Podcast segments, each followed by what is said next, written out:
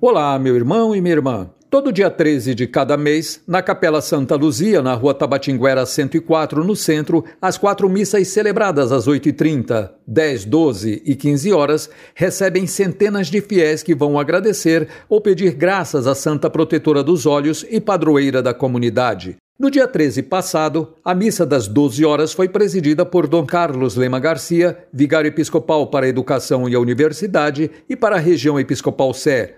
O bispo conheceu a realidade da região e, com muita afabilidade, acolheu ao povo de Deus na missa e ainda teve um momento de convivência com os funcionários da capela.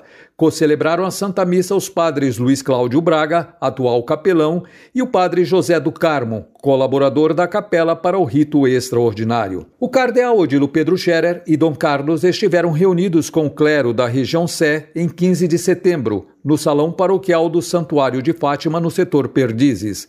Dom Odilo comentou sobre a retomada das atividades paroquiais, especialmente para as missas. O padre Cícero de França, diretor do Seminário Bom Pastor da Arquidiocese de São Paulo, proferiu uma palestra com o tema Caridade Pastoral. Refletindo a palestra do padre Cícero, Dom Carlos comentou, abro aspas, a espiritualidade é o sustento de nossa vida Devemos nos dedicar à oração, pois rezar também é serviço pastoral. Oração não é fuga, capricho ou individualismo, mas sim um serviço ao nosso povo. O povo gosta de ver o padre rezando junto com o povo, pois as pessoas têm muita confiança nas orações dos padres. Fecho aspas.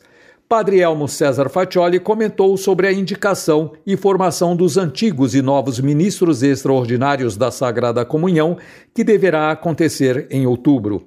Sobre a campanha da Fraternidade de 2022, que tem como tema Fraternidade e Educação e o lema fala com sabedoria, ensina com amor, Dom Carlos sugeriu que os padres tentem atender as escolas e colégios de seus territórios paroquiais, promovendo a catequese e ensino religioso nas escolas, sendo este um grande trabalho a ser colocado em prática. A reunião foi encerrada com a oração do Ângelus, conduzida por Dom Carlos.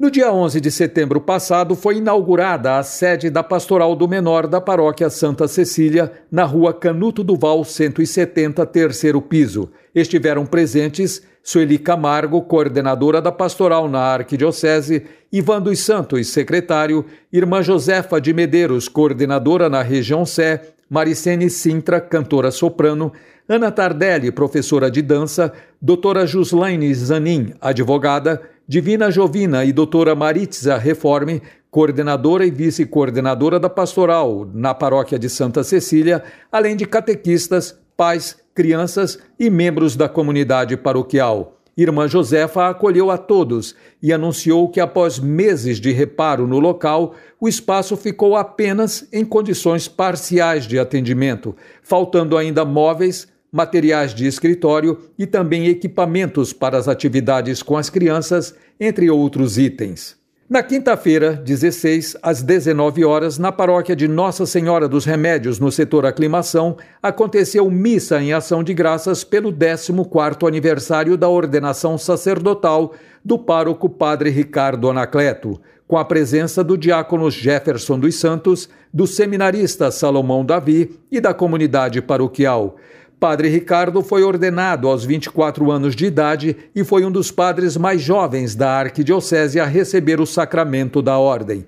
Nesses 14 anos se dedicou a aprender, conheceu diversos países, ocupou diferentes funções dentro da igreja, proferiu incontáveis bênçãos e manifestou inúmeros sinais da graça de Deus. Ao final da celebração, os paroquianos cumprimentaram o padre de forma individual, com o devido distanciamento por motivo da pandemia. Saiba mais acessando o Facebook ou Instagram, arroba.